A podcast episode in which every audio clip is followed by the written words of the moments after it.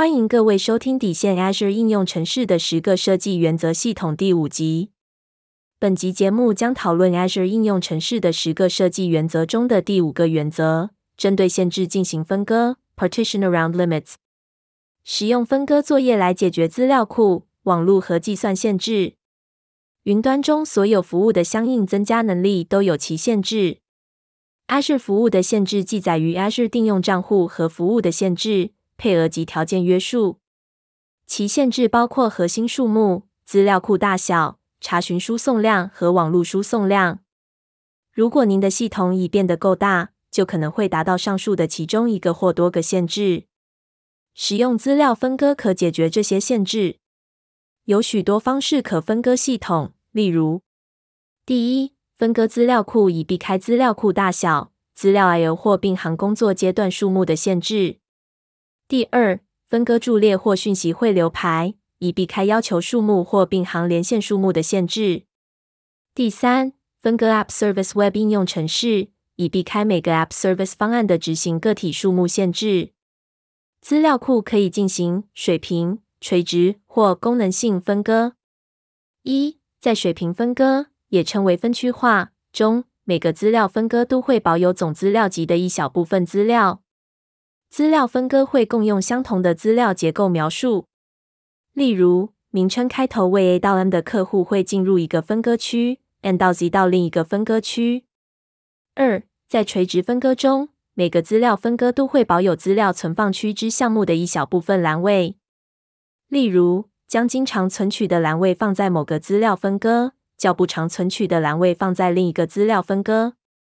三，在功能性分割中。资料会根据系统中每个细节的内容，使用它的方式进行分割。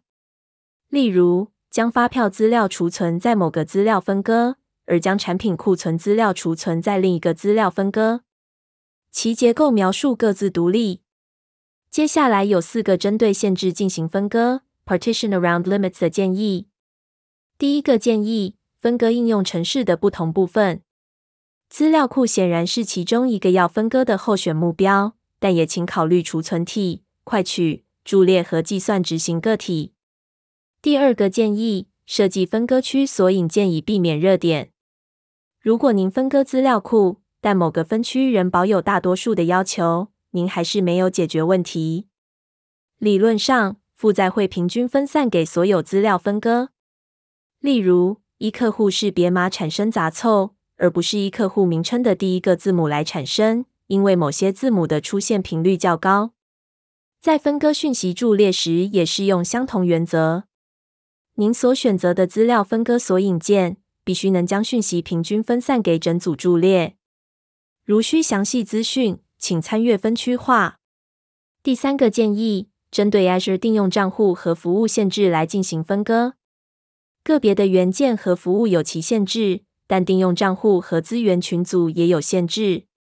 对于非常大型的应用程式，您可能需要针对这些限制来进行分割。第四个建议，在不同层级进行分割。请设想部署在 VM 上的资料库伺服器，该 VM 的 VHD 受到 Azure 储存体所支援。储存体账户隶属于 Azure 定用账户。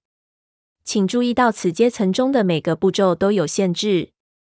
资料库伺服器可能有连线极区限制。VM 有 CPU 和网络限制，储存体有 IOPS 限制，订用账户有 VM 核心数目限制。一般而言，阶层中较低的位置比较容易分割。只有大型应用程式才必须在应用账户层级进行分割。下集节目将讨论 Azure 应用程式的十个设计原则中的第六个原则：作业的设计 （Design for Operations）。今日分享就到一个段落，那我们就下次见喽。